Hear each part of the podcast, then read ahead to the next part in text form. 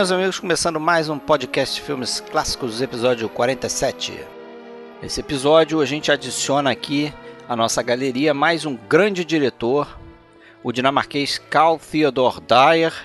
O Dreyer nunca foi um diretor muito prolífico, ele fez apenas 22 filmes como diretor. Destes 22, 14 são longa-metragens. E a gente vai conversar aqui um pouco sobre a vida dele e alguns desses longas, né?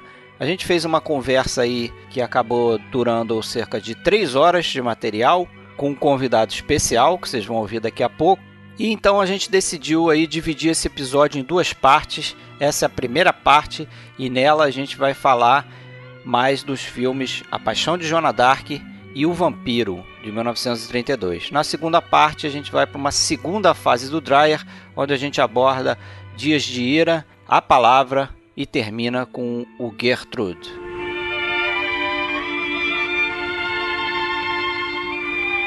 Se você quiser saber mais aqui sobre o que a gente anda postando, né, acesse a nossa página oficial www.filmesclassicos.com.br. Lá você encontra os links para as nossas redes sociais. A gente está no Facebook, no Twitter, também na Filmou. E no Facebook a gente tem um grupo que é podcast Filmes Clássicos.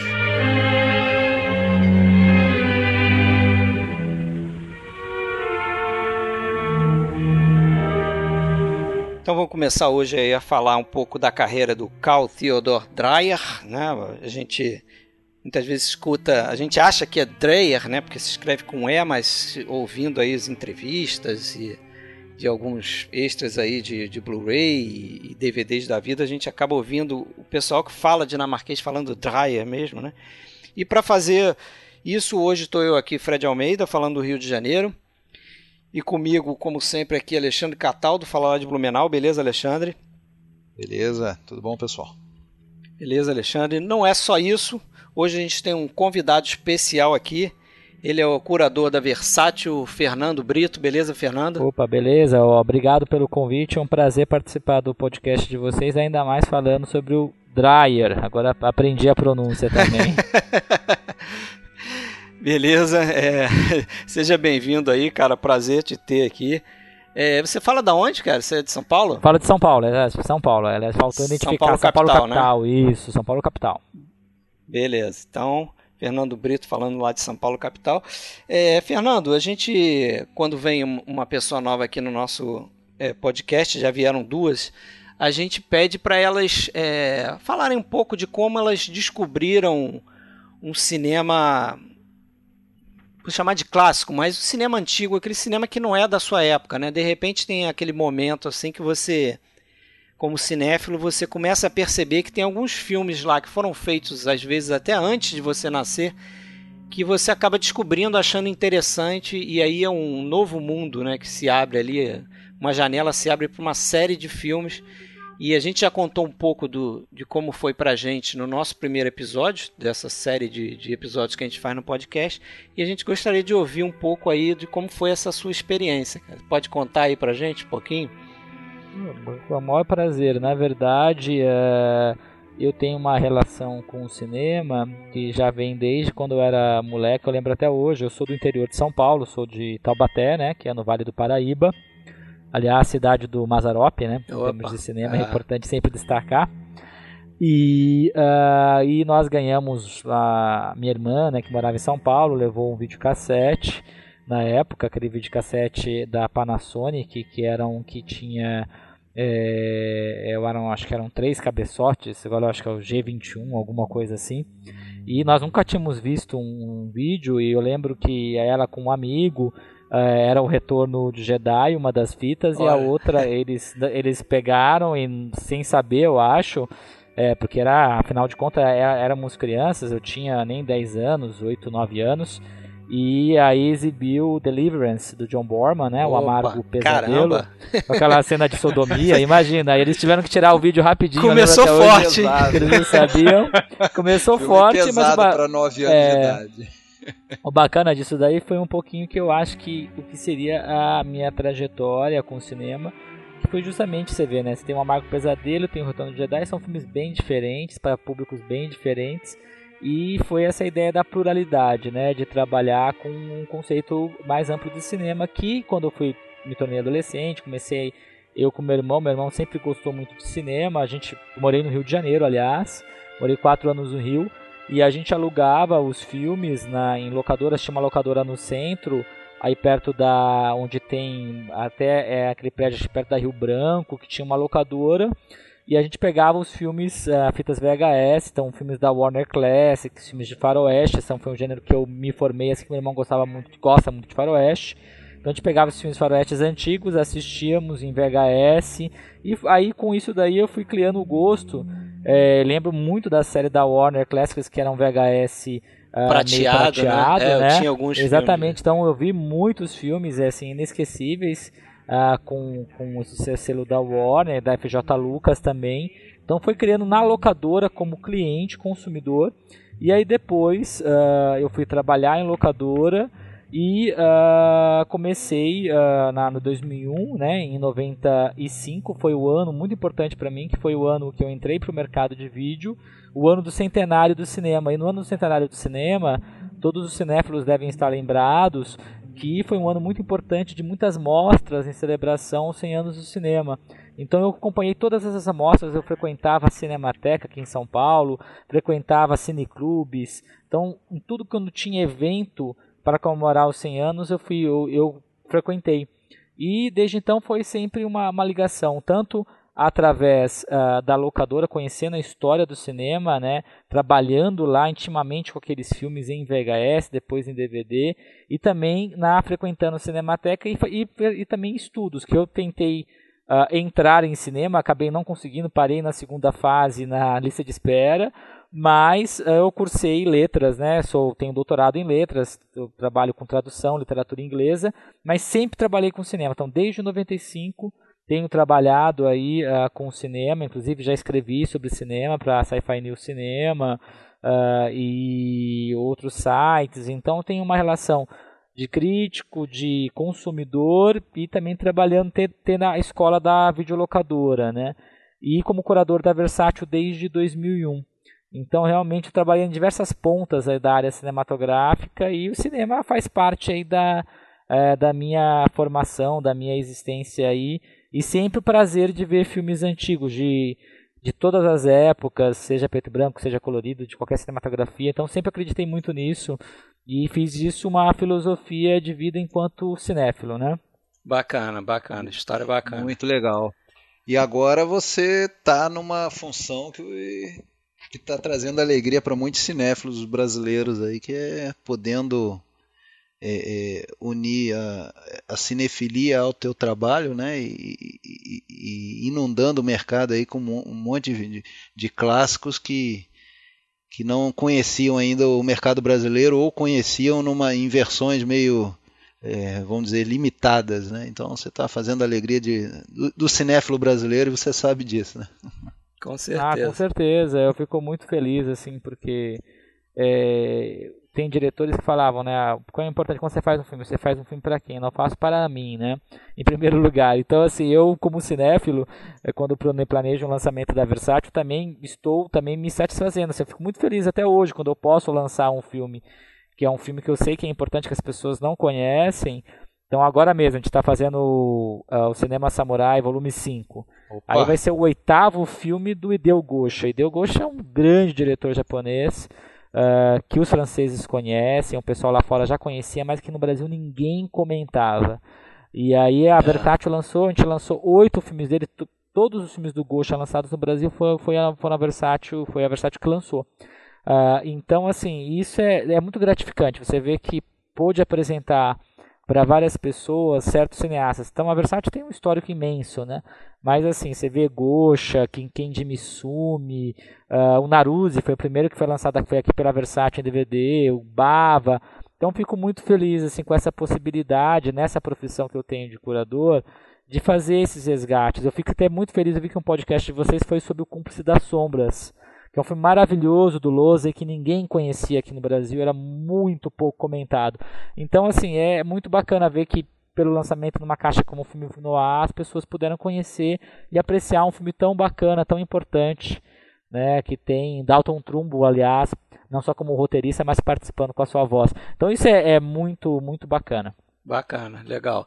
Alexandre preparou aí uma mini biografia aí do Dreyer pra gente. Vamos, vamos começar então a falar do, do dinamarquês aí. Vamos lá. Pois é, esse esse dinamarquês, né, que nasceu lá no final do século XIX ainda, o, nasceu como Carl Nielsen, na verdade, né, foi o nome de batismo dele, e ele já teve uma infância meio conturbada, né, ele foi filho, um filho bastardo, né, de um, de um fazendeiro com uma, com uma empregada, né, uma empregada sueca, e ele só viveu próximo à mãe até os dois anos de idade, né, e como ela não tinha condições de criar ele, ela entregou ele à adoção. Foi adotado por um casal é, dinamarquês de, de, um pouco um pouco mais de posse ali, o, os, os Dreyer, né? E daí adotou esse nome, evidentemente foi registrado com esse nome. Só, inclusive, soube que, que era adotado quando adulto, tudo, né? E essa infância conturbada, apesar dele ter sempre negado, ela sem dúvida teve uma influência na sua obra. Né? A mãe dele faleceu logo depois, né? Depois da adoção, acho que faleceu pela é, Parece depois. que sim, até, até tem registro aí de uma situação meio esquisita, né? Que ela teria sido, o corpo dela teria sido utilizado em, em, em experimentos, alguma coisa assim, foi retalhado, algo desse tipo, Nossa. né? E cheguei a ver relação disso com, com algo do, dos filmes dele, mas aí também eu acho que tem muita viagem, né? Não dá para afirmar, mas ele próprio sempre negava essa influência e tudo, né? Mas não, não, mas não é de se admirar que que tenha muitas mulheres oprimidas aí na, na, na obra dele, né? É, principalmente, claro, né? A gente sempre vai lembrar da, da Joana Dark, depois da, da Anne lá do, do Dias de Ira, né? A mulher, a jovem mulher do, do pastor Absalom e tudo mais. E, e, o fato é que, além disso, uma grande influência que ele teve já, já na infância foi a questão da, da, da do rigor religioso dessa família Dreyer, né, que o adotou. É, ele, eles tinham uma. Eles eram é, protestantes, né, da, da, da, da corrente mais é, radical, vamos dizer assim, então ele ele, ele desde cedo teve muita cobrança nesse sentido, e isso sim, com certeza, teve bastante influência na, na, sua obra. Né? E aí ele foi um bom aluno e tudo mais. Depois, quando jovem, começou a trabalhar como jornalista e, fez, fez vários trabalhos como jornalista, escreveu resenhas de filme, chegou a ser repórter de tribunal, inclusive, né? o que, que talvez tenha contribuído até para ele conseguir mais à frente é, é, mostrar uma atmosfera opressiva né, de, de, um julgamento, como a gente vê no, no Joana Dark. É, inclusive tem uma coisa curiosa, né, ele, ele, ele, aparece num filme que foi feito da, do retorno daquele explorador, o Cook, se eu não me engano, foi o, o cara que chegou no Polo Norte, né? E então, quando o Cook retorna em 1909, está lá o Dreyer como jornalista, cobrindo a, o retorno dele, né? E aí fundou um jornal em 1910, ele teve contato como, como redator desse jornal, ele teve contato com, com, a, com uma empresa de aviação, que ele, ele gostava da, da coisa e acabou entrando no ramo. E daí foi esse o canal que fez ele entrar no, no mundo do cinema, né? porque ele foi contratado pelo, pelo grande estúdio lá da, da Dinamarca, o Nordisk, é, para eles estavam precisando de alguém, de um técnico para operar um balão para algumas filmagens. Né? Então, ele, como ele tinha esses conhecimentos técnicos aí da, da parte de, de aviação e, e, de balonismo, ele foi contratado e daí já estava dentro do estúdio, começou a fazer outros trabalhos lá, trabalhou, como, como aliás a gente cansa de ver esses diretores que, que a gente trata aqui no, no podcast, eh, sempre começam por baixo dentro dos estúdios, né? É muito raro aquele que já, já chega é, é, com o pé na porta dirigindo o filme, né? Eu acho que são casos raríssimos. Então ele começou por baixo, escrevendo intertítulos, escrevendo é, depois é, assinou o contrato em 1913, começou a escrever roteiros. Ele editou também, né? Editou é, três filmes. Editou alguns filmes. Editou três filmes, escreveu o roteiro de perto de 50 filmes. É, e, e, e, depois de cinco anos ele sentiu que estava num bom momento. Inclusive era um momento em que o, o, o estúdio estava passando por uma por algumas mudanças e tudo mais, decorrentes até da, da, da, dos efeitos ainda da Primeira Guerra tudo mais. precisou, precisou, contratar novos diretores, então ele se habilitou e daí ele dirigiu o primeiro filme dele, que foi aquele chamado O Presidente, né? Há, há versões do título que seria O Juiz, né? Na verdade, até realmente o, o personagem ele é mais ele, é, é mais ele é um, um juiz, juiz né? É. é isso. Não me engana um pouco.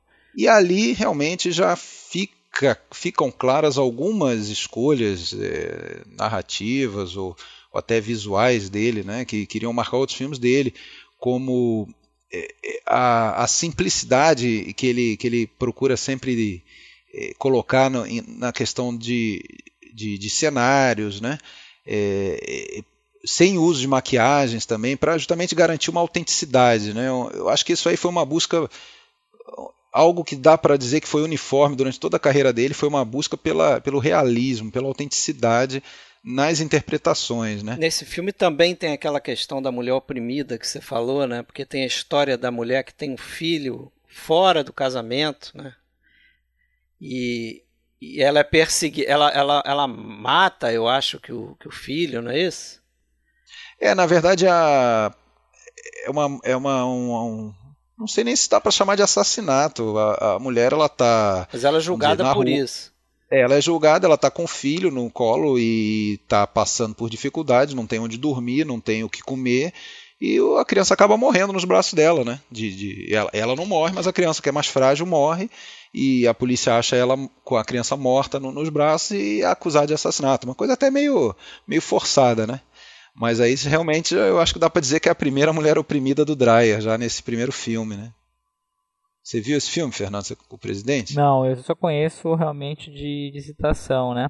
Ele na, saiu, acho que saiu lá fora na, na coleção lá do Dreyer, né? Que tem, tem cópia dele. Ou na, na internet, né? Porque aqui no Brasil chegou. É, na internet até tá fácil, assim, esses filmes, vamos dizer, menos conhecidos, que não tem lançamento a maioria deles se acha até no, no YouTube mesmo. Filmes sabe? mudos, né? É, isso na verdade é uma, é uma coisa que eu até gostaria, até brinco. Eu tenho que eu consegui agendar um curso sobre o diretor, porque aí eu consigo ver e rever todos os filmes com calma. Porque quando eu fui dar o curso do, do Bava, aí eu peguei e vi toda a filmografia completa. E aí eu estou preparando outro curso, aí sim você começa a ver tudo, né? Porque realmente, é, hoje que você falou, tem tudo na internet. Você consegue, é, sobretudo de cinema mudo, filmes mais raros, que eram muito raros antigamente, hoje você tem acesso é, na íntegra praticamente na, na internet, né? Mas você, você não se engane não que com a gente, pelo menos comigo é a mesma coisa, né? O podcast, na verdade, para mim é um grande pretexto para estar tá sempre vendo, revendo, correndo atrás do que falta ver. Então, Dreyer eu tinha visto seis filmes só, né? Esses cinco que foram lançados aí pela Versátil e o, e o Mikael. E agora, por conta do podcast, corri atrás para ver praticamente todos os outros. Só não, na verdade, não vi quatro, mas os curtas todos eu vi, que são bem, realmente bem curtos, né? então é fácil de ver. E outros longas aí, esse presidente, alguns outros eu, eu vi também. Inclusive, depois até ia comentar, mas já comento agora, assim, é para quem curte o, o, cinema do Dreyer ou quer aprender mais e tal, é, eu até acho que eu te passei o link, né, Fernando? É que, para minha surpresa, tem um site sobre ele, que é um site realmente dinamarquês, mas que tem uma versão em inglês também. Que eu vou te dizer uma coisa: eu não lembro de ter visto um site sobre uma pessoa, não só do mundo do cinema, mas qualquer personalidade tão completo quanto esse. Assim, você tem absolutamente tudo lá. Você só não tem os longas inteiros, né? Porque aí eu acho até questão de sei se direitos autorais, alguma coisa assim, mas enfim, você tem todos os curtas e você tem absolutamente todo o universo do Dreyer ali, sobre todos os filmes. Documentários, você tem, né? Você tem os roteiros. Você tem os roteiros, você tem entrevistas é, dele, você, você, tem tudo. Você quer fazer um doutorado sobre o Dreyer, você vai nesse site ali. Depois a gente até vai colocar lá na, na, na descrição página, lá né? do, é, do, na do página podcast. do episódio a gente coloca lá.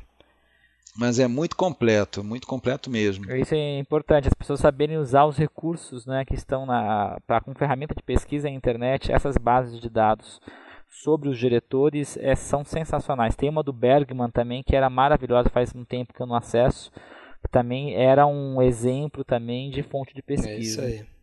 Mas então ele continuando, né? Ele fez esse filme, Presidente, e, e só que assim, né? Desde do, do, desse primeiro filme ele já começou abordando temas é, difíceis, né?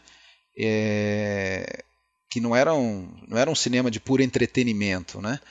Então, nesse caso, ele, ele trata ali de justamente da opressão da mulher, de autossacrifício, separação de um casal e tudo mais, e como era de se esperar, né, um estúdio geralmente com, com uma preocupação na bilheteria, ele já botou o Draya de, de castigo e ele não, não, não conseguiu mais filmar na, na, na Nordisk, né? E daí ele precisou fazer uma verdadeira um périplo aí. Ele, ele daí nessa fase ele fez filmes na Alemanha, filmes na Noruega, filmes na Suécia. Durante os próximos cinco, seis filmes aí ele pulou de galho em galho, né? Daí em seguida ele fez o. Só, só, só para concluir antes, uma coisa interessante também que tem no Presidente, que também é, vai se refletir no resto da carreira dele, é esse lado mais experimental dele, né? Então aqui no Presidente a gente vê, eu vi o filme também para fazer esse podcast, e tem uma estrutura de flashback um tanto complexa para a época, né? O filme é de 1919 até confunde um pouco, né? Até confunde, tem diversos flashbacks de, de, de, de, personagens diferentes. Se eu não me engano, são três é é, personagens, cada um deles tem um flashback. E é um filme interessante nesse sentido também, né? Talvez isso deva ter afastado um pra pouco mil, o público, né? Para 1919, realmente era é. uma coisa um tanto inovadora, né? Vamos é, dizer. Eu, é, antes desse, ele... eu, eu só lembro de um filme que eu vi chamado Beijo da Morte que eu não sei se é um Dessa filme. Dessa época? De 1916.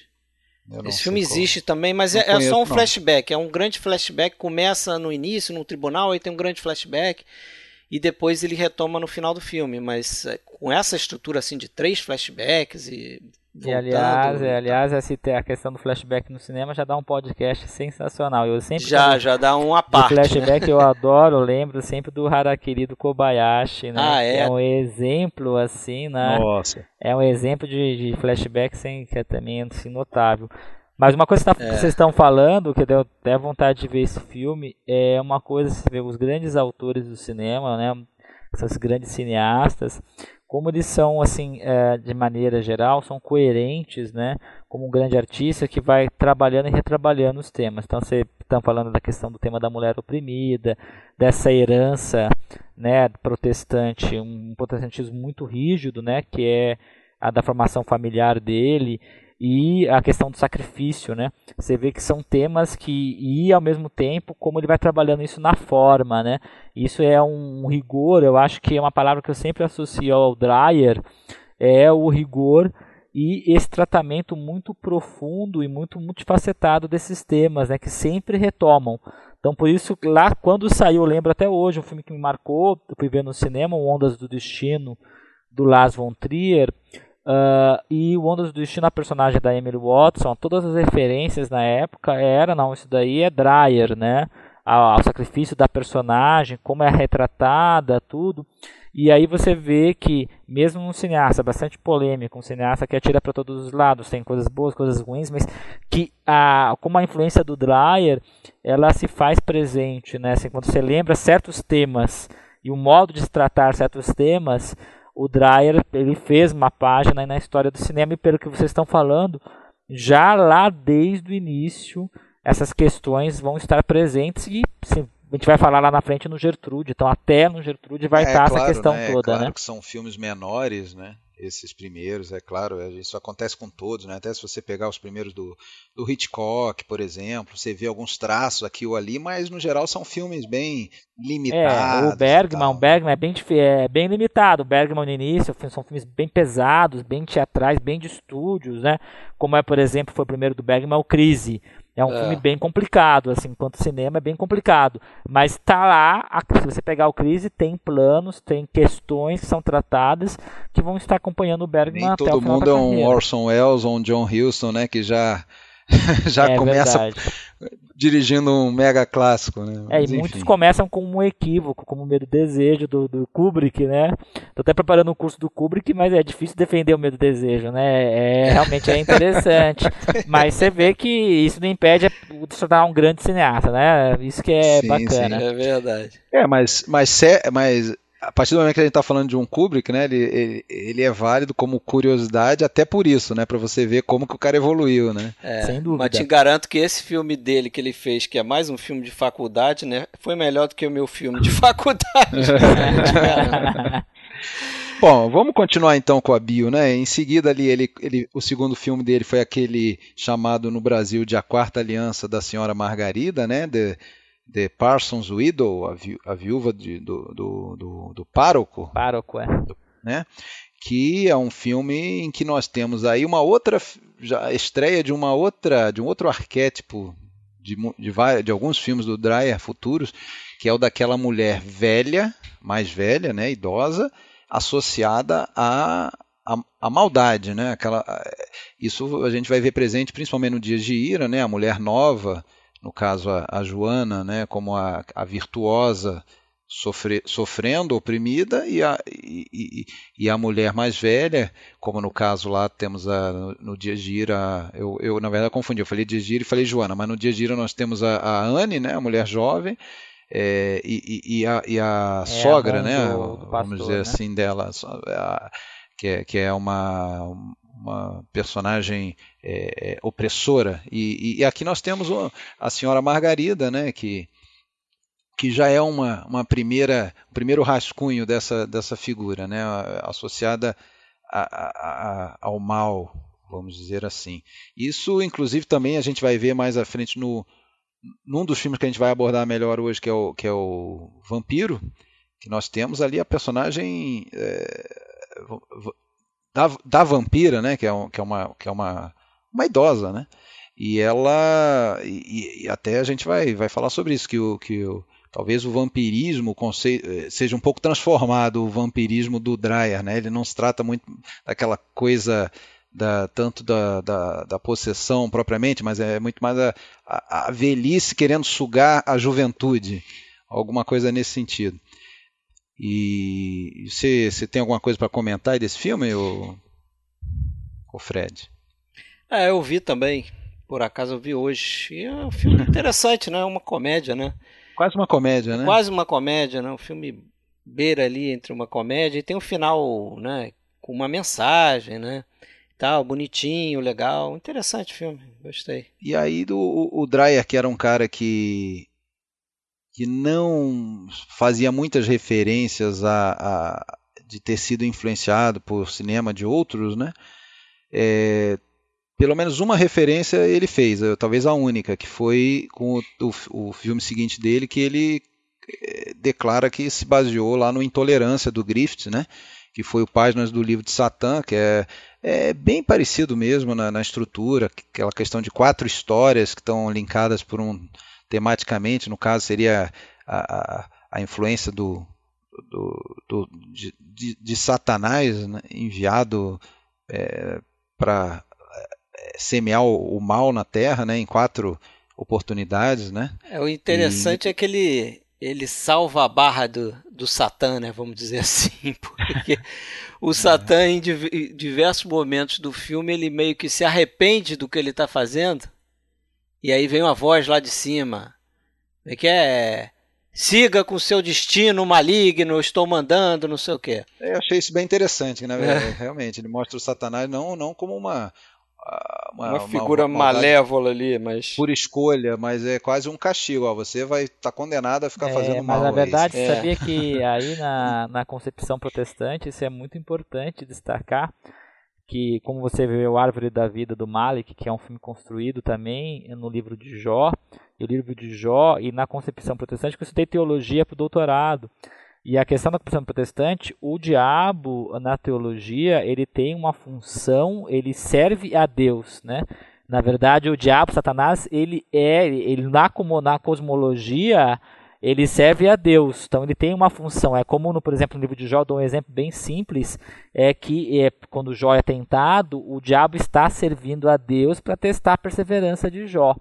Então, essa concepção, é, a gente, a gente às vezes parece um pouco estranho algumas questões, mas para você ver como a teologia ela está inserida, está presente, presente, porque assim, para uma família protestante, ainda mais lá nos ramos nórdicos, tudo, é um, um, protestantismo que era observado no dia a dia com muito rigor. A Bíblia de Genebra, né, a Bíblia calvinista, os ramos, é uma coisa assim que as pessoas sabiam muito, conheciam muito bem a Bíblia, conheciam muito bem teologia, e isso está assim enraizado nesses trabalhos, seja no cinema, seja na pintura, seja na literatura.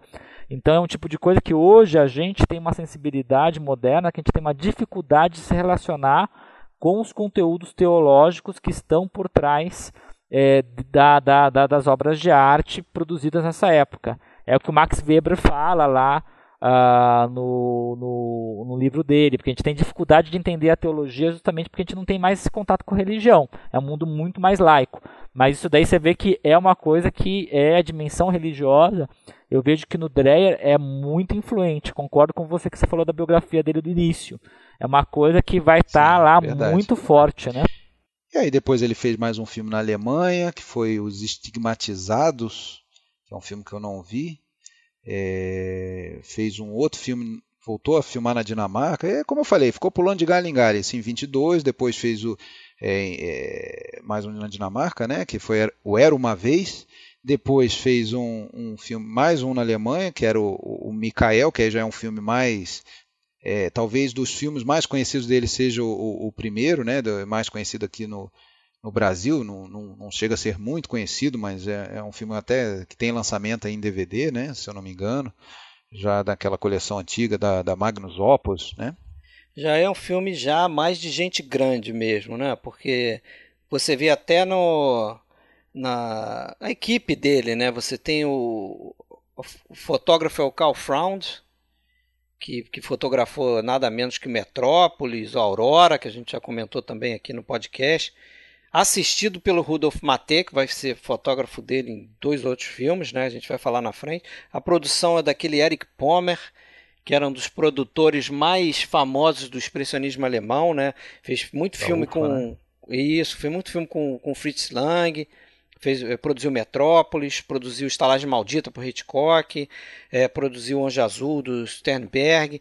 Ele, ele também está envolvido na produção do gabinete do Dr. Caligari, não era um, um cara qualquer, né?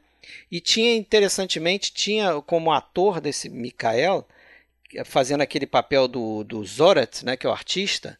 Você viu esse filme também, né, Fernando? Olha, isso eu vi há muito tempo. Esse eu tô, tô, tô, agora tô assim, eu vi isso daí em mostra, é, em cinemateca, isso daí então mais de 15 anos.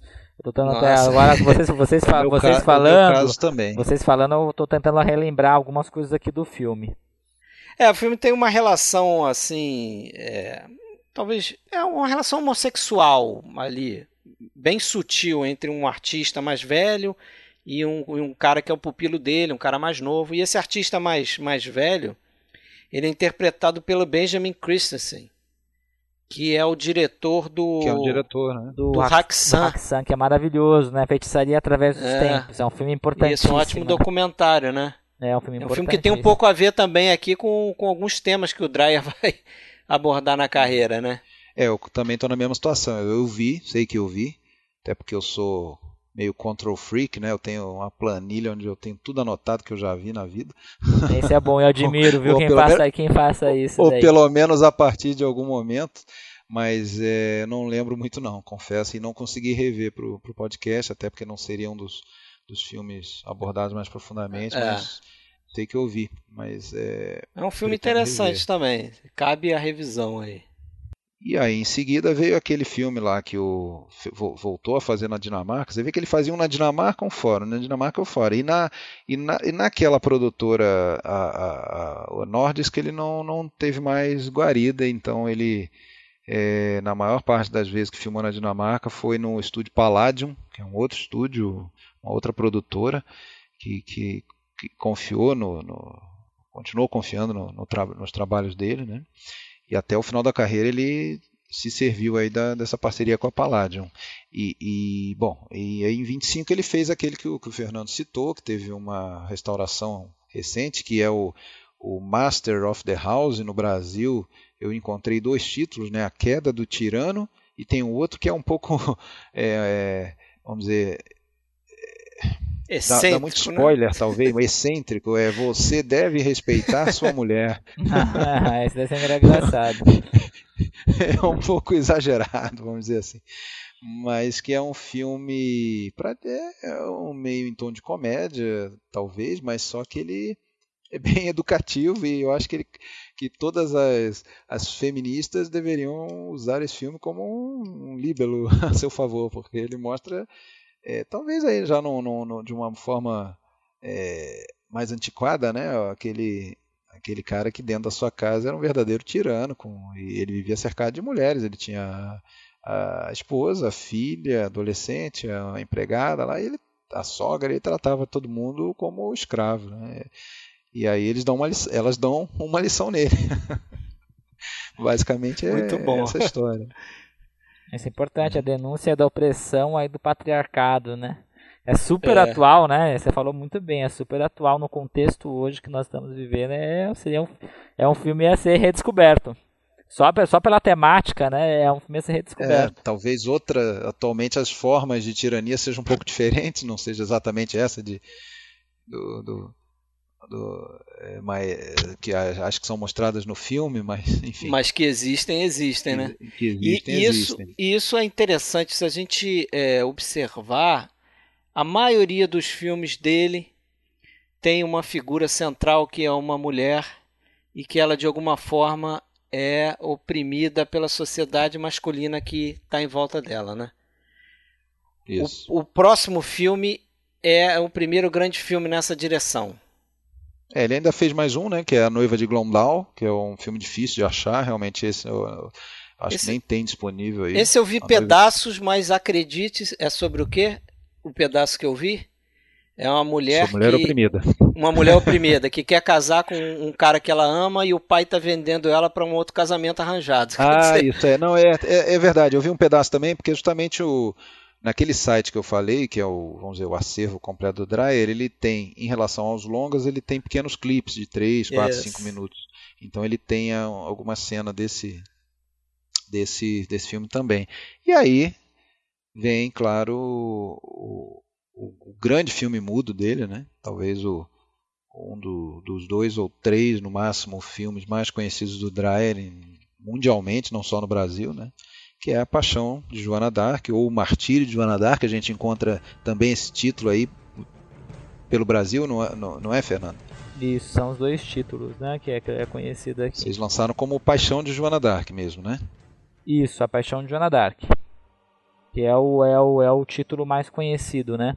Aliás, é muito interessante é, essa questão de títulos, né, aqui no Brasil é, realmente às vezes é muito conflituosa, né? Existem filmes que, tem, que ganham vários títulos ao longo aí das décadas.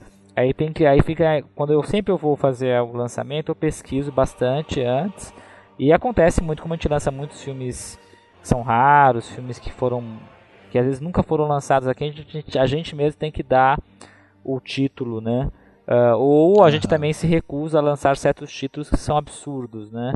Aí isso é mais filmes de terror, tem muitos filmes assim que tem uns títulos que realmente é impossível assim compactuar. Mais recentemente até um filme muito consagrado, mas eu me recusei a lançar com aquele título, que era o Onibaba, uma das opções é Onibaba, o sexo diabólico, né?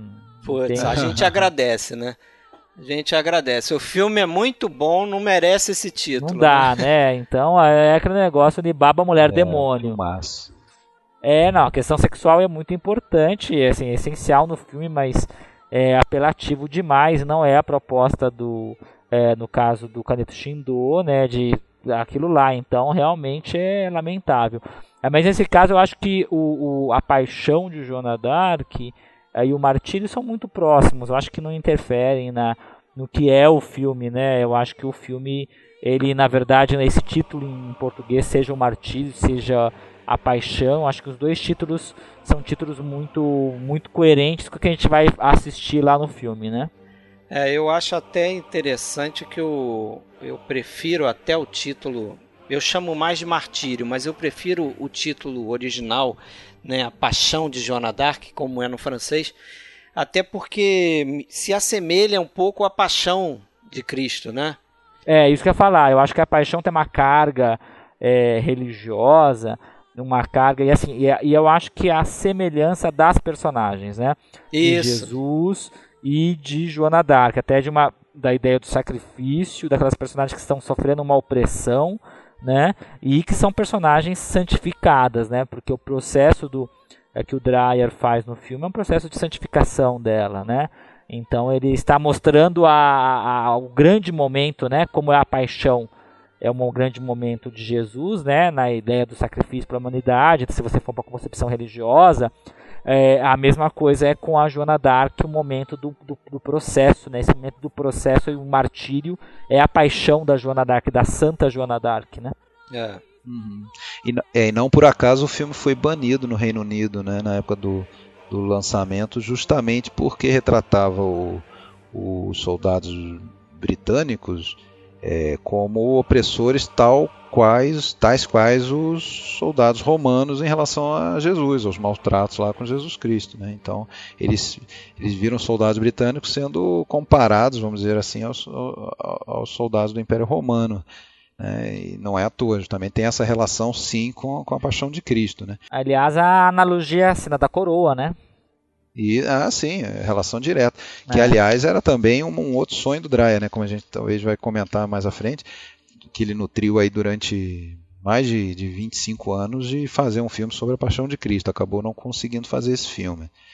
Né? Mas só, só, só antes de, de, a gente falar mais da paixão, eh, lembrar que esse filme foi então feito na França, né? Porque depois da, da, do sucesso que ele teve, ele teve sucesso com esse filme A Queda do Tirano, que a gente falou por último, ele foi é, contactado por, pela produtora francesa, né?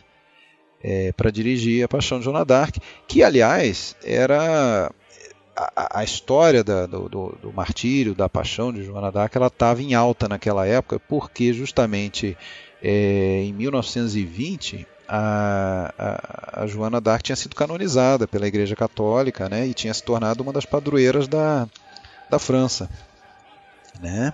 Então estava em alta esse, esse tema, vamos colocar assim. O, e o Dreyer, quando foi, na verdade, chamado para fazer um filme lá nesse, na, na Société Générale de Filmes, né, uma produtora francesa, deram a ele a deram a ele a três opções, né? O, o na verdade, não estou muito certo se deram opções ou se foi ele que apresentou essas opções. Acho né? que ele, ele que apresentou, né? E curiosamente, é, três filmes sobre mulheres, né? Sobre mulheres, né? Seria, deixa eu ver se eu me recordo. Eu é, a Catherine, mas... Catherine de Médici e Maria, Médici, Maria Antonieta. Maria Antonieta ou Joana d'Arc. Ou Joana d'Arc, ele acabou. Segundo ele, foi no sorteio, né? Foi escolhido no sorteio. Ele fez, não foi isso? O, o, o, eu não acredito muito nisso. Acho que foi mais nessa onda aí, justamente da, da recente menos de uma década antes canonização é. da, da Joana. Eu ou... acho que é isso que é muito interessante quando a gente vai estudar a história do cinema, tem muita história folclórica, né, sim, né, anedotas sim. assim, que aí você vê, até a gente vai discutir aqui a questão da, do tratamento que ele dava a Maria Marie Falconetti, Maria Falconetti, Falconetti, né, pode se falar de várias maneiras, que até no, no extra que a gente colocou no DVD, a filha desmente, né? Aquelas histórias. Helene, né? Eu vi esse, esse A Helene é um extra muito bom, porque é uma conversa bem informal com a filha dela, e ela desmente aquela coisa que ele batia, colocava no quarto escuro, aquele terrorismo psicológico que ele teria praticado para extrair o máximo da interpretação da Marie Falconet. Assim, fazer um assim, a gente vai discutir essa questão da interpretação dela, mas assim, a, eu acho que tem, na história do cinema, eu acho que o Dreyer também não está isento disso, pelo contrário, né? Tem muitos mitos aí, coisas que a gente depois vê que aquilo não é não foi verdade. Quem pesquisa assim a fundo descobre que realmente que é, é muito mais às vezes simples do que parece, né? Tem, isso é tão falado, né? Essa, essa tortura dela que é, em tantas fontes você acha, é, acha é, sobre isso que é até realmente uma surpresa. Também tem história dele ter torturado a, aquela senhora que faz a bruxa lá no Dias de Ira, né? Coitado tem, tem, tá com o nome sujo na praça. Tem aí, né? história né? que eles deixavam é, ela amarrada é naquela cena em que ela vai ser queimada, que eles amarram ela numa escada, é como se fosse uma escada, né? E para jogar, diz que na e as filmagens do Dry demoravam, né? Às vezes ele ensaiava dois dias para uma cena para filmar só no terceiro dia. Então é, diz que eles deixavam ela amarrada ali e às vezes estava intervalo para o almoço, eles iam almoçar e deixavam ela amarrada ali. Uma senhora de, sei lá, 60 e tantos anos, para justamente Entrar quando no voltar, personagem. é, quando voltava, ela estava suada, ela estava Tava pronta pra estava bem condizente cena, com né? a situação, estava tava pedindo para ser queimada, na verdade. É. Mas esse filme aqui, o, o Martírio Joana Dark, é um filme que a gente pode voltar naquela questão estética, né, do Dreyer, que é um filme que, que chama muita atenção pela, pela forma como é feito, né? Você, o, o roteiro ele, ele se baseou na, nos registros de 1431 do processo mesmo, né, da Joana Dark. Ele tentou o máximo que ele pôde ali é, seguir aquilo à risca, né? Apesar de que parece que duraram alguns meses o processo e no filme a gente vê dura, sei lá, alguns dias. É, ele fez algumas mudanças nesse sentido. Mas é um filme que me chamou muita atenção por conta do, dos aspectos é, estéticos, né? De enquadramento, de movimento de câmera, Os closes, principalmente, né? dos closes, né? Tem uma coisa muito interessante que é ele faz o, o plano e contraplano, né? O plano da Joana Dark, o contraplano dos, dos acusadores lá, daqueles monges e tal. E o plano da Joana Dark no processo é praticamente o mesmo tamanho de plano ali, o enquadramento. É um, um primeiro plano dela, no máximo um close, e a impressão que dá é, é que ela está aprisionada dentro daquele quadro ali, né? Ela pouco se mexe, ela, ela vira para um lado, ela vira para o outro, né, olhando para os acusadores, mas ela não tem o movimento que tem os monges e os padres, que eles levantam, eles gritam, tem um lá que chega a babar, cuspir, tem, tem, tem um movimento de traveling também, que passa por eles, eles estão confabulando. E, aliás, ali. é importante a angulação de câmera. né? angulação de câmera Porque também. angulação de câmera, plongé contra plongé, né? Como ele vai trabalhando a carga dramática. Você falou muito bem que é- esse filme ele é para ser usado em sala de aula para a gente estudar justamente a carga dramática, né? É, a mise-en-scène, né? A direção, como, como ele estuda cada plano e como cada plano vai dizendo a posição da câmera, vai dizendo para você é, o que ele quer sobre cada personagem, porque ele está mostrando aquilo. É bem didático, inclusive. E esse filme, além dessa questão dos planos, tem um trabalho impressionante da direção de atores, claro, mas da montagem também. Então ele, na verdade, ele é um filme que ele funciona como uma aula magna de cinema, para entender o que é mise-en-scène, entender a linguagem cinematográfica em todos os seus aspectos, né? Seja de direção de atores, seja de iluminação, seja de montagem, por exemplo.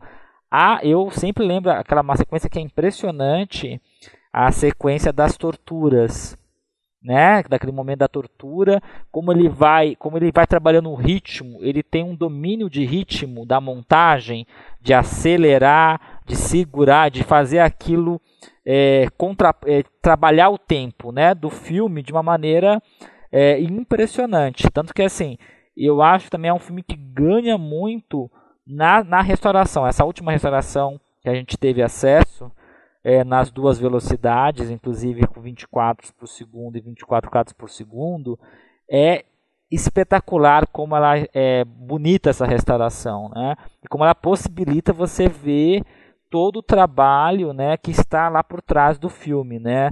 Então você vê realmente apreciar, porque acho que eu cheguei a ver duas vezes no cinema umas cópias muito ruins. É, eu também. É, e tem aquela versão que é bem problemática, que a gente até nem colocou, que aquela versão Aloduca, né?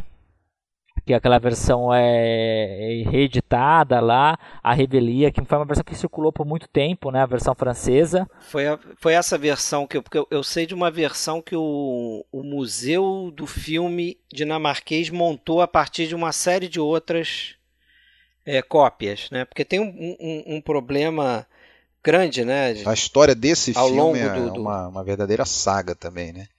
É, isso é importante destacar aí. É, pelo que eu pesquisei, assim, logo depois do lançamento, é, na verdade o filme estreou em Copenhague primeiro e depois, seis meses depois, em, em Paris.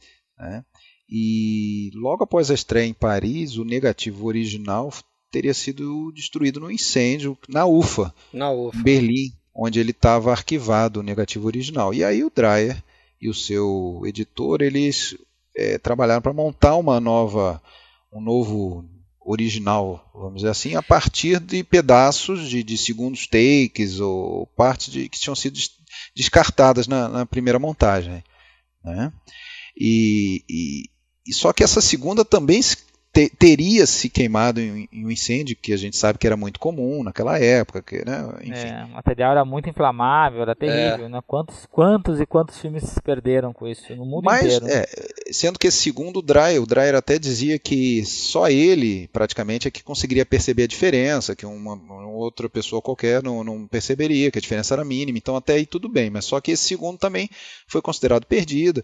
É, depois, na década de 30, teria sido achado uma nova cópia, cópia, que daí passou a ser copiada e, e, e distribuída. Depois, nos anos 50, uma, aquela segunda que tinha sido presumida queimada foi encontrada, né?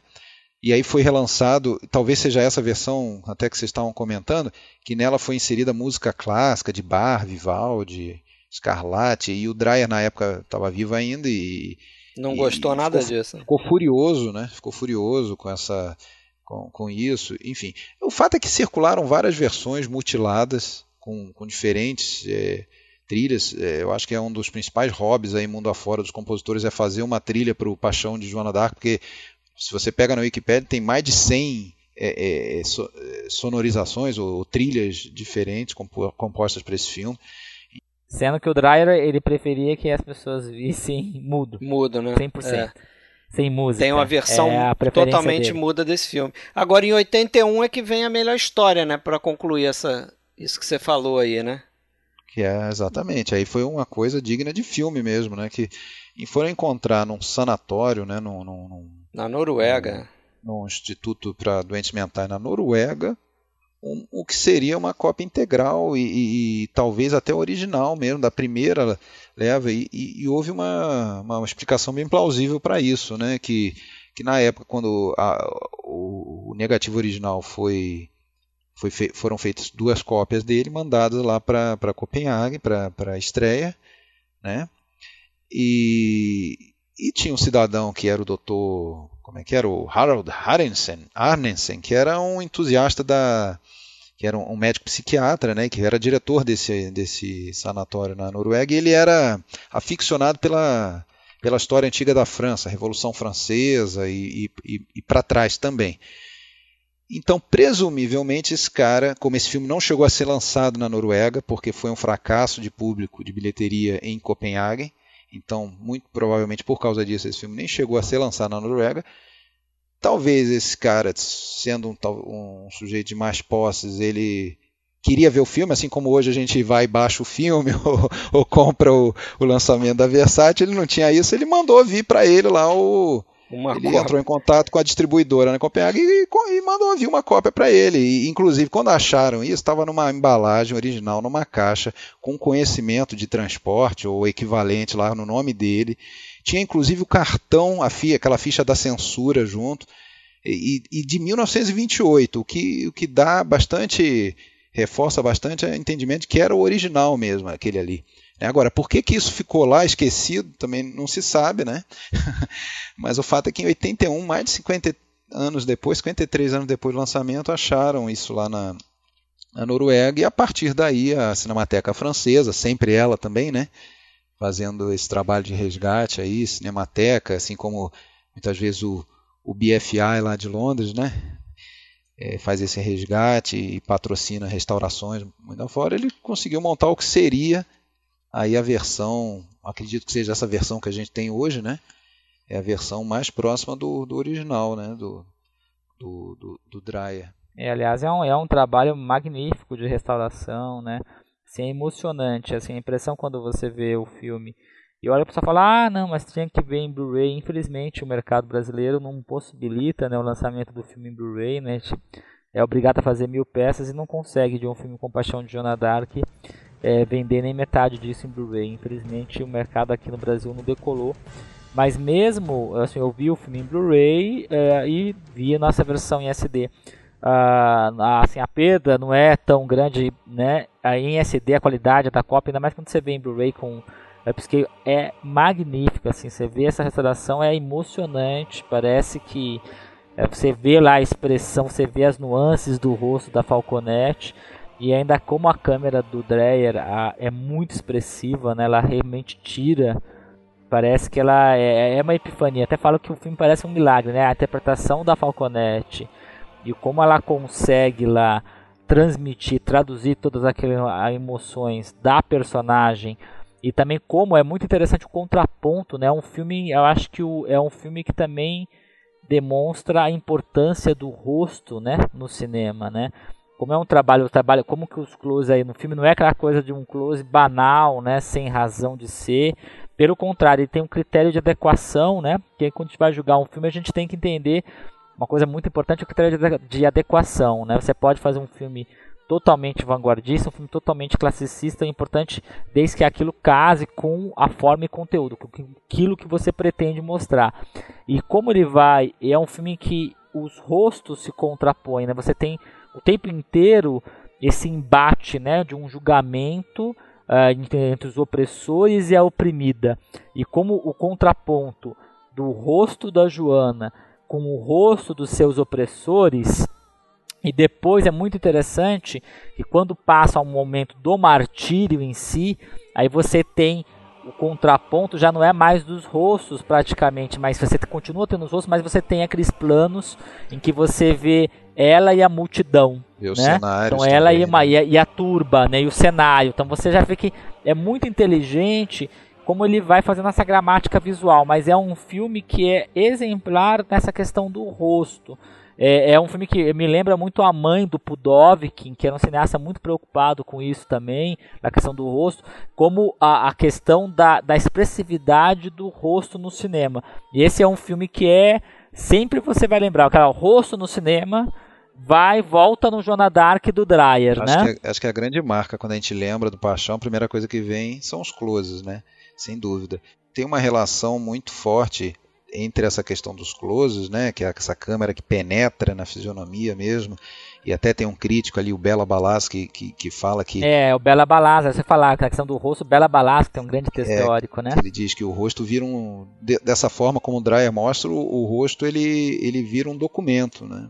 E, e, e, é, e, é, e, é, isso, é a história é contada através dos rostos, né? desse embate entre as fisionomias, desse embate entre as expressões, que é uma verdadeira luta sem, sem espada, sem arma, com expressões né? entre, a, entre a Joana e, o, e, o, e os julgadores. E, e, outro, outra coisa é, famosa nesse caso né? Ele, é a ausência da, total de maquiagem, né? tanto da, da, da Falconetti quanto do, dos outros atores todos, né? o que conferia maior veracidade aquelas expressões, né? Realmente aqueles julgadores são grotescos, né? Aquelas verrugas, aquelas. Rugas. Ah, o Dreyer escolhe também bem, né? É, o casting é muito bom, né? É. Além da direção de atores, o casting é importante, hein? Que é uma dimensão que as pessoas às vezes é, não comentam, né? Você vê o cinema, muita gente não comenta, mas o casting é muito importante. Você escolher aqueles atores que são adequados, né, às suas personagens, ao que você quer dizer do personagem. A escolha do ator, ela já revela a interpretação do diretor com relação à personagem. Sim, o Dreyer, né? o Dreyer dizia, inclusive, que via os rostos como paisagens, né? Então, tem lá o, o principal acusador lá, acho que é o, o, monge supremo lá, não sei qual é o título é, dele. Um rosto, é um rosto inesquecível. Rosto inesquecível, tem pelo menos umas três ou quatro verrugas ali enormes e tal. É. Agora uma coisa interessante também de notar nesse filme é a direção de arte, né? Que ela é toda estilizada. É do é um... Herman Worm, né? Herman Worm, é. que é um cara que trabalhou simplesmente no, no gabinete do Dr. Caligari. A morte cansada, morte cansada também, mas basta botar o Caligari no, Estudante de no currículo dele, né? O cara não era fraco, né? É, não era fraco não. Eles, eles explicam que eles, eles utilizaram, eles descobriram um livro de pinturas chamado Livro das Maravilhas, onde tinham pinturas em que os, os personagens das, das pinturas ela, eles tinham uma proporção diferente em relação aos, aos cenários. Os cenários aparentavam ser menores né, em relação ao, aos personagens. E se você olhar o, alguns planos do, do filme, você nota que eles tentam, tentam fazer isso, né? É, Eles enquadram. Clara.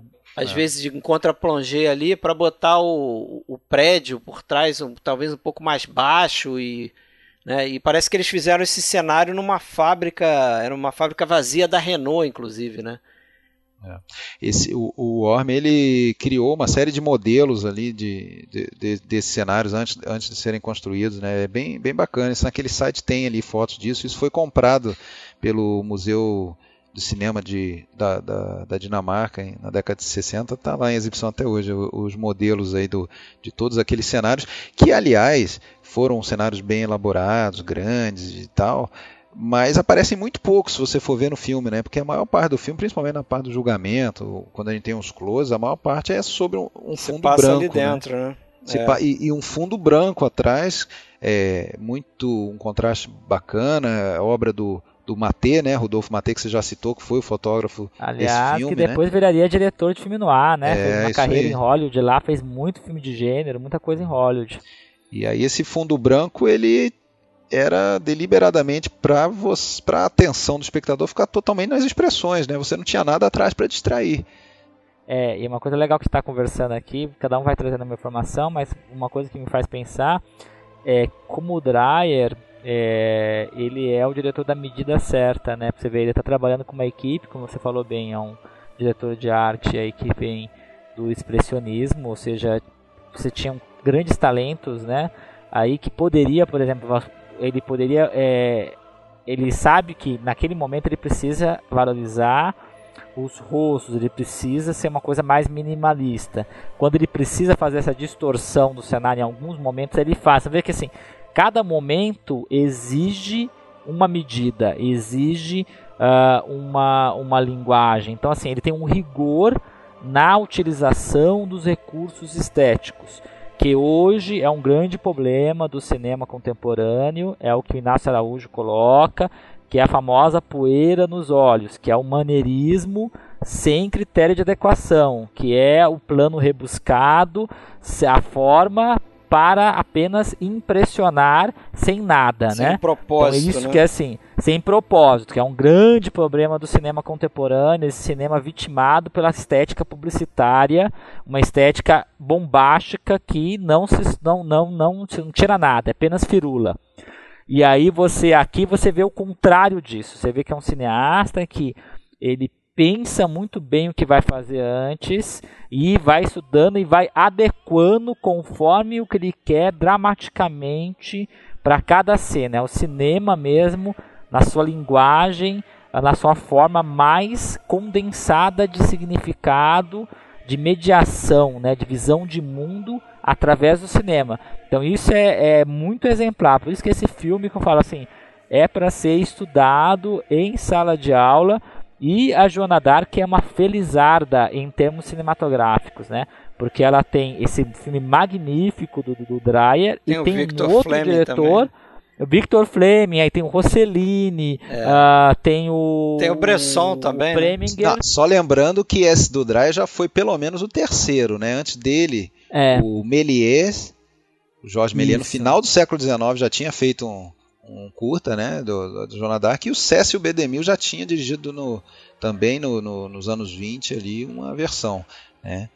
É, então, mas a grande outra, outra grande versão, eu, assim, eu gosto mais da outra grande versão, claro que também demonstra um rigor absurdo, é o Bresson.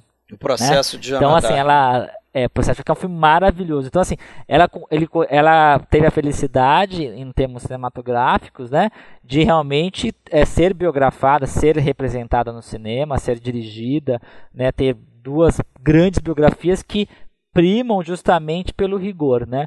O Bresson é um cineasta do rigor e o, o Dreyer também é um cineasta do rigor. O que incomoda muita gente, a gente vai ver lá na frente, com um filme como Gertrude, que é um filme incompreendido. Né? Então, assim, os cineastas que têm esse rigor costumam a, ser rotulados de chatos, enfadonhos, e as pessoas não costumam às vezes ver os méritos, né? O que é uma pena, né? Então, assim, é um, é, são justamente cineastas que causam esse, esse estranhamento com a gente, essa dificuldade num primeiro contato, são geralmente os que mais nos recompensam depois de repetidas vezes, porque o cinema é a arte da convivência. Para você realmente apreciar um filme, você tem que ver e rever. Você tem que conviver com o filme. Tem que contemplar, Isso que as pessoas né, perderam filme. hoje. Hoje que Aí, as pessoas perderam. E, e, muitas vezes ter humildade de, de se deixar é, convencer pelo filme, né? Muita gente vê Exatamente. um filme e às vezes é, até não é, parece, pode parecer pedante falar, mas não entende o filme, porque às vezes você não consegue captar normal, Mas olha, nuances. é normal, ó, como eu falo na, na faculdade, você vai ler Adorno. Primeira vez você apanha do Adorno. Aí a segunda você lê, a terceira você lê, aí você vai extraindo conteúdo. Mas assim, esse embate com um texto teórico, esse embate com um romance, o um embate com uma música que não é a música tradicional, é, isso Até é hora importante. que dá o clique, esse primeiro né? embate, é, é, esse embate e estranhamento é fundamental, é uma das dimensões da arte. Aí depois do estranhamento, você vai entendendo, você vai entrando, mas eu gosto de ser desafiado. Quando eu vejo um filme em que não entendo nada, ou ler um livro, isso para mim é um bom sinal para ver, claro, muitas vezes é um negócio obscuro mesmo, sem razão de ser. Mas assim, é, muitas vezes esses que te desafiam são aqueles que mais te recompensam depois de repetidas vezes, depois de repetidas visitas. E eu acho que o, o Dreyer é um cineasta da, da convivência. Não é um cineasta que você costuma gostar de primeira, de primeira vez, não. Eu não vou deixar passar a piada interna, Fred, me dá licença. isso aí, ó, Sérgio, escutou, né? Dá mais uma chance pro 8,5 do Fellini, cara. Olha, eu não conheço esse Sérgio, mas eu vou te falar, o 8,5 do Fellini é fantástico, né? É, deixa eu Dá só, uma chance mesmo. Deixa eu só colocar uma, mais uma coisa aqui que eu acho bem interessante, que eu, que eu li até agora para esse podcast, que me, e que me despertou, deu um clique. Eu pensei, porra, isso é, como é que a gente não vê o filme, vê o filme e não, não pensa, né? Precisa ter alguém para te acender essa, essa, essa luz. Mas o tem um, tem um, um, um, autor que escreveu um, um trabalho sobre o, a paixão de Joana d'Arc e ele coloca que para começar a gente está ali vendo dois filmes que dialogam entre si quando a gente vê a paixão. Na verdade são dois como, como que dois filmes em um. A gente tem um filme que seria formado pelos 174 intertítulos do filme, né? Que se fossem exibidos em sequência apenas os intertítulos, é, já estaria tudo contado ali. E a gente, se a gente tirasse os intertítulos, não tivesse intertítulo nenhum, também já teria um filme autossuficiente, só com imagens. Talvez nem precisasse intertítulo nenhum, a gente seria capaz de compreender muita coisa ali. Né? Então, o que ele, que ele coloca é isso. Na verdade, a gente vê como se texto e imagem estivessem durante todo o filme duelando para ver quem que tem a supremacia narrativa, vamos dizer assim. Eu achei bem interessante essa colocação dele, porque isso aí seria uma, uma batalha constante no, no cinema, né? É, não só no cinema do Dreyer, mas também eh, no cinema, no cinema dele, é, justamente ver o, o que, que, é mais importante, a imagem ou a palavra, isso ficou mais evidente depois, claro, do cinema falado, já era no cinema mudo se a gente pensasse na questão dos intertítulos, e é, eu acho muito interessante mesmo, né? eu, eu acho que realmente, acho como é que seria Paixão sem os né? intertítulos? Eu acho que já seria um baita filme mesmo assim, talvez a gente não entenderia se não conhecesse o, a história concreta, muita coisa, mas a essência do filme estaria ali, né? E eu acho que é muito no cinema do, do Dreyer, porque a gente vê no, na evolução da carreira dele como ele ele parte para outro destino, talvez, né? Eu, quando a gente chegar no, no Gertrude, é, a gente pode falar um pouco disso, mas eu acho que ele faz uma transformação da carreira dele do cinema mudo para o cinema sonoro, né? Um claro caminho ali que ele vai traçando pelos poucos longa, me, longas metragens que ele faz né, ao longo da carreira. Aliás, o, no próximo, um dos próximos aí, o Vampiro, é justamente esse daí, que é um filme que é até difícil de definir, né? É o, ele é, é, parte mudo, parte falado, tem tudo, a gente vai falar um pouco da gênese dele, mas que é um filme que está bem nessa transição entre o mudo e o falado. É, acho, acho que a gente pode ir para ele já, né? Acho que vamos começar então. Acho que até porque foi o, o filme seguinte mesmo dele, né? É, ainda na França, né? ainda, ainda na França, então ele fez o, o Vampiro, né? em 1932. Isso aí é uma marca do, do Dreyer também, né? Ter feito relativamente poucos filmes ao longo da carreira, intervalos grandes, por uma razão ou por outra, ele ficava muitos anos sem filmar. Então você vê que entre o Paixão e Vampiros já são quatro anos, né? Intervalo que vai ser até pequeno depois, comparado com outros intervalos né, na carreira dele. E então ele filmou essa história aí, né? Na verdade, é, é, é uma história de terror, mas numa um approach, vamos colocar assim, um pouco fora do tradicional de, de um filme puramente de terror, né? Muito mais psicológico e tal, né? É, eu, eu, eu, pessoalmente acho um filme até mais interessante visualmente do que o Jonah Dark. Posso estar falando heresia aqui. Fernando, não abandone o, o podcast, por favor. Não, não, eu, na verdade, assim, eu não vou falar, nem vou falar que é, que é heresia, assim, eu gosto mais do Joana, mas o, o Vampiro, eu sou um grande apreciador do Vampiro também. Eu acho um filme maravilhoso, mas eu vou, eu vou só contradizer aí o nosso amigo Alexandre, que na verdade, assim, ele é muito terror. É, que eu até falo porque, assim, as pessoas vezes costumam é, falar a mesma coisa do Nosferatu do Murnau, né? Porque o Murnau também é um cineasta, é até difícil falar quem é maior, Murnau ou Dreyer, né? são dos grandes maiores cineastas da história do cinema, estão, estão lá entre os 10, 12, 20 cineastas, estão eles, estão eles. Mas o, tanto o Nosferatu quanto os, o, o, o, o, o Vampiro, eles têm toda uma questão de ocultismo, tem várias simbologias, alegorias, mas são extremamente de terror. Porque, assim, se você pensar a tradição que ele está ele tá trabalhando com um texto literário, que é um texto do Joseph eh, Sheridan Le Fanu, um escritor anglo-irlandês do século XIX, tá contemporâneo do Bram Stoker, né? É daquela mesma geração de anglo-irlandeses que estão escrevendo histórias góticas de, de terror, tá? Para o público vitoriano, né? E é, faz parte de, na verdade, uma narrativa, uma novela que está dentro de um livro, uh, de, de outras narrativas, de contos, né, que uh, é o Carmila Vampira de Karnstein, que depois vai ser inclusive filmado pela Hammer, né?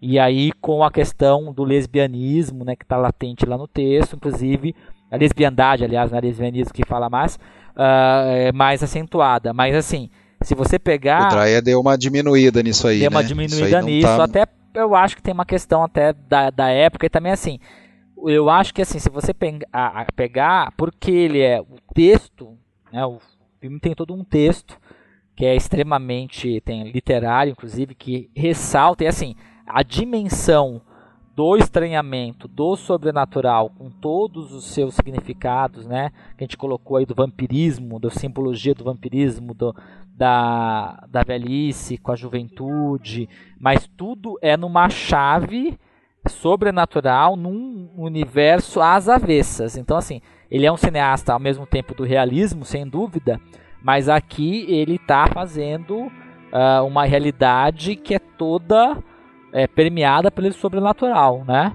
E é um personagem, inclusive tem uma grande sequência que eu acho que esse filme as pessoas acabam esquecendo, que é a sequência quando ele uh, aquela sequência fora a do corpo, é, dele, subjetiva né? enquanto morto, né? Que é, é um... aquilo é sensacional. Aquilo é sensacional. Enquanto cinema, aquilo é, tem muito a dizer e há muito a ensinar. E depois você vai vendo vários filmes de terror, inclusive, que vão beber nessa fonte. Então, assim, eu acho que é. o Nosferato e o, o Vampir podem ser vistos e pensados em conjuntos como na gênese de um cinema de terror. Então eles são tão, eles são na verdade tão importantes ou mais importantes como criação cinematográfica, sem dúvida são mais importantes. Mas eles estão na gênese, assim como os filmes da Universal da década de 30. Então você vai pegar o expressionismo alemão, lá Estudante de Praga, o Golem, Gabinete de Caligari, como você vai criando uma gramática visual do terror no cinema. Então eu acho assim, eu acho que às vezes as pessoas têm essa dificuldade de falar, ah não, vou associar o Dreyer a gênero. Não, é ao mesmo tempo não deixa de ser cinema de gênero, né? apesar que é um gênero que está em formação ainda, não é um gênero comercial modificado, mas que ao mesmo tempo é autoral e é de gênero, porque assim, ele está lançando as bases do que a gente vai conhecer como terror cinematográfico. Então é, mas é, é um, é um terror cinematográfico extremamente original, né? Tanto que assim, Não, perfeito, o perfeito. fã de terror, às vezes que está acostumado com uma narrativa muito linear, ele vai estranhar, né? Você vê filme da Universal, parece que ele tá fazendo um filme anos e anos à frente. Eu adoro os filmes da Universal tal. Mas como a Universal é aquela coisa de Hollywood, tudo com modificado, tudo é. melodramático, tudo estruturado, é bem diferente de Vampiro. Você está completamente certo. Eu, na verdade, me expressei mal. Acho que foi é, é, o que eu quis dizer, eu não tive sucesso, foi mais ou menos essa linha que você comentou agora no final. Ele é, não é um filme de terror nos moldes tradicionais que a gente está acostumado de filme de terror em que você vê lá o, assassinato, você vê o sangue jorrando, você vê o, é, é, aquela cena assustadora. É, é, a ação assustadora. É muito mais é, no universo dos sonhos, do simbolismo, algumas coisas até que passam desapercebidas para quem não, não conhece ela, esse universo. Né? Inclusive, a, a, boa parte da audiência da época, o filme foi um retumbante fracasso de, de, de público, principalmente por causa disso. Muitas coisas ali não eram é, conhecidas do público, o pessoal dava gargalhada no cinema.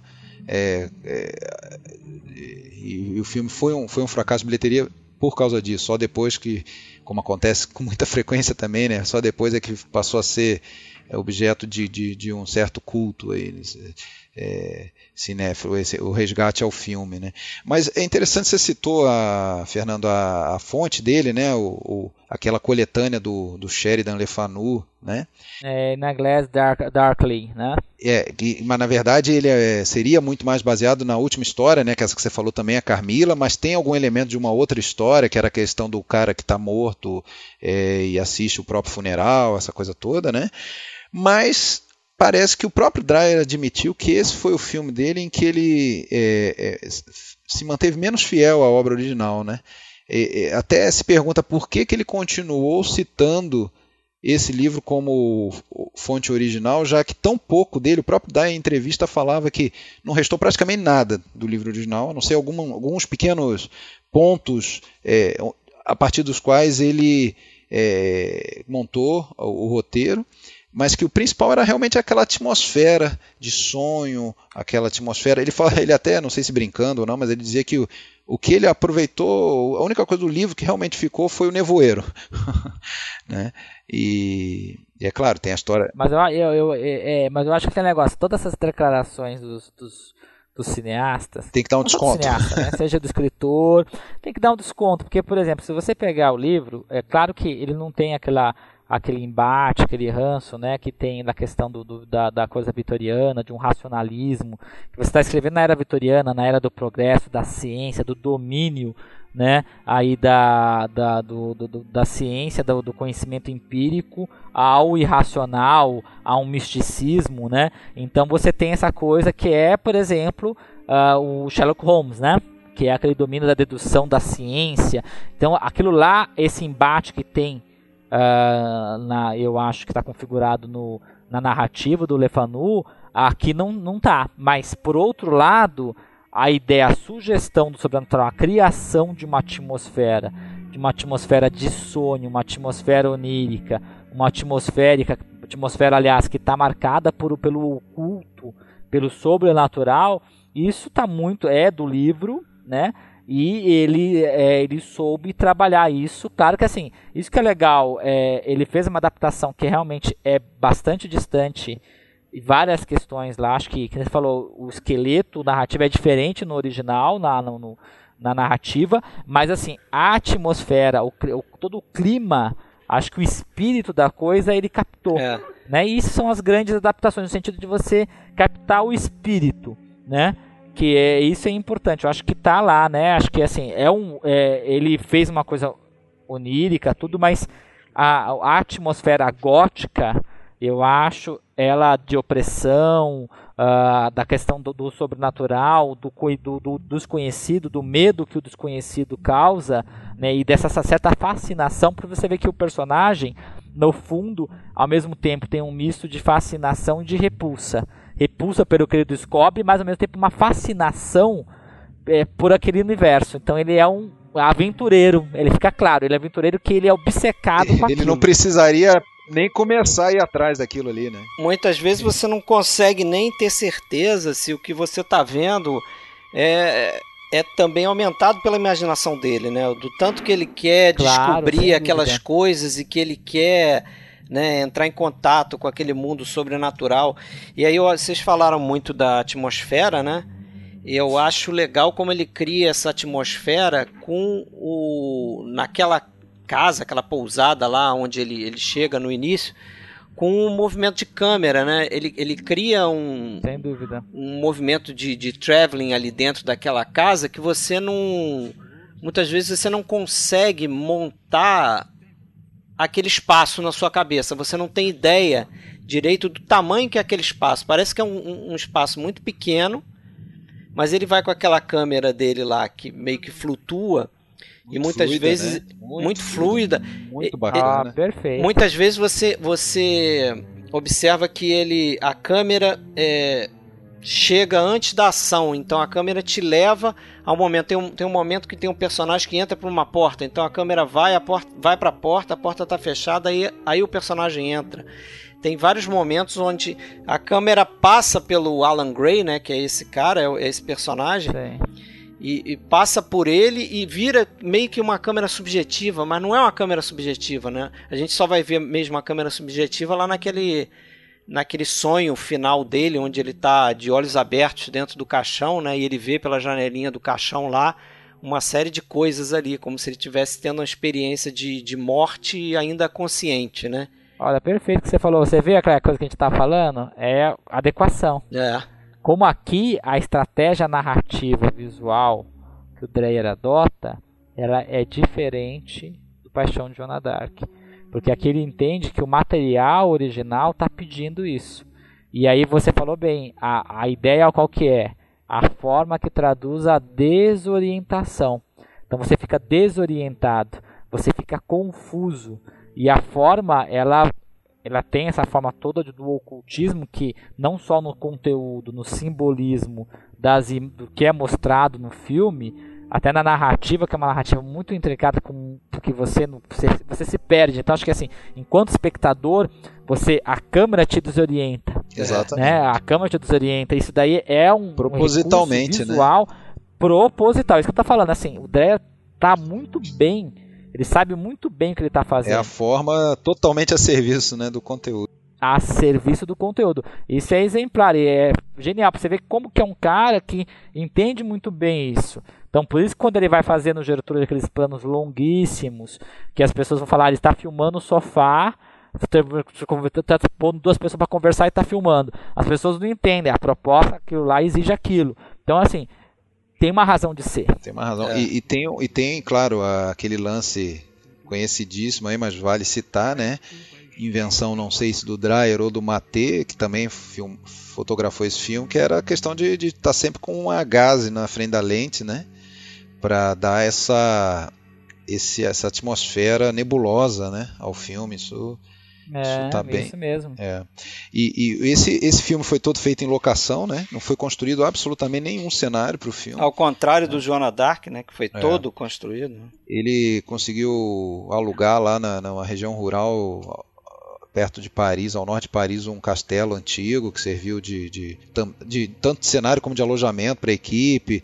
Enfim, ele alugou um moinho e, e, chegou a, nas contas lá saiu bem mais barato que se fosse construir os cenários. Então eles é, não construíram absolutamente nada. O filme foi filmado também. Outra característica interessante aí, né, e que é recorrente em filmes dessa época ali do início do falado, né? Você comentou alguma coisa sobre o, o problema do som desse filme. Ele foi totalmente filmado sem som, né, com as falas adicionadas é, do, posteriormente, né? Então, ele fazia claro, tomadas diferentes, né, para botar os atores falando francês Aí depois fazia uma outra tomada com os atores Aliás, falando alemão. Tem três versões, né? É, isso é importante. É, os poucos diálogos Também. que tem ali, ele faz muitas vezes o, os personagens estão de costas falando o diálogo, que aí facilitava para ele na hora dele inserir o som depois na montagem, né? Só que em alguns takes ele fez os personagens, os atores falarem nas três línguas, para ele poder depois montar. Isso, te, isso gerou um, um, problema sério no, na hora de montar esse filme. Parece que a montagem desse filme foi um verdadeiro inferno. Porque ao longo do, da trilha de diálogo, você tem a trilha sonora e a trilha de efeitos, né? E você, você, você montar isso da, da forma como ele fez, porque você imagina que ele vai fazer um, uma tomada onde o ator vai falar em inglês Né? Aí o ator vai lá e faz a ação dele e aquilo é registrado na câmera.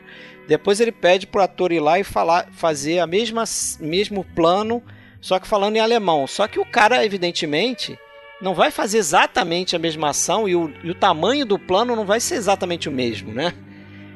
Então, na hora de você montar isso e sincronizar com a trilha sonora e a trilha de ruído, isso deu é, uma isso, trabalheira absurda. Esse filme, na verdade, ele demorou. Ele foi filmado em 1930, ele demorou quase dois anos para ser lançado, justamente por causa disso. Problemas técnicos mesmo. Ele não tinha, apesar do sucesso de Joana Dark e tudo mais, ele era um produtor independente, ele, ele, ele não teve acesso é, fácil a, a tecnologia mesmo para fazer essa é, dublagem. Eu ouvi falar também que eles deram uma segurada no filme porque tava vindo ali Frankenstein e Drácula, né?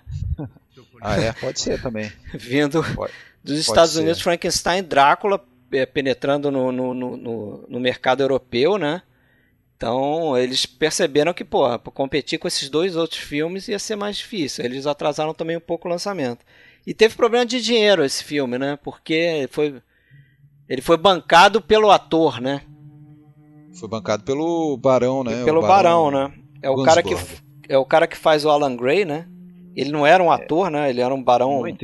É, isso, isso acrescenta mais ainda um tom de bizarrice ao filme, né? O sujeito é, é um barão rico lá de, de de origem russa e tudo mais. E o cara, pô, curiosamente só fez esse filme. Depois ele foi trabalhar como editor de revista de moda nos Estados Unidos. Foi editor da Vogue, editor da Harper's Bazaar, não, enfim, coisa bizarra mesmo, assim, a relação disso aí, né?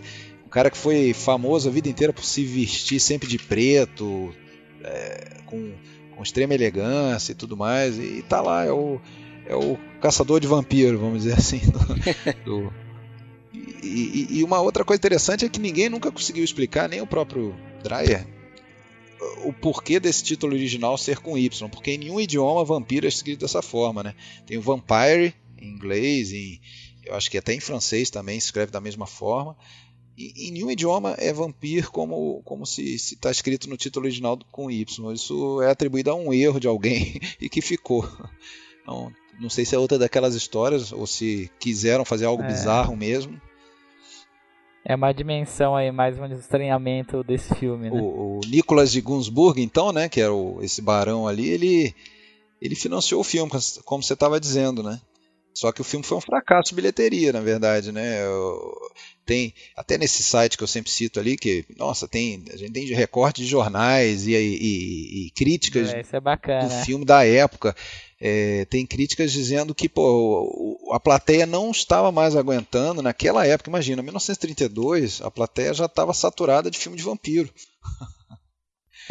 Imagina se eles vissem os filmes. Eram os filmes de super-herói da época, né? crepúsculo de hoje em dia.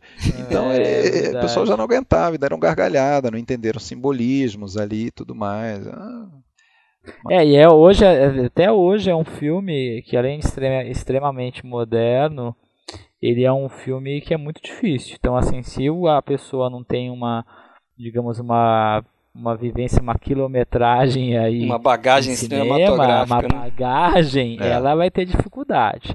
Então, assim, até falo assim, quem está estudando terror, tem interesse, às vezes a pessoa chega pela via do terror, né? Está estudando cinema de gênero, gosta muito, e aí ouve falar do vampiro e quer assistir. Então eu sempre falo, olha, gente, para ver o vampiro Nosferatu, o primeiro Nosferatu, tem que ó, saber isso daqui, como que funciona, conhecer um pouco mais, ter um, ver um pouco mais de filme para não estranhar. Eu acho que ainda o Vampir é uma experiência muito mais radical que o Nosferatu do Murnau.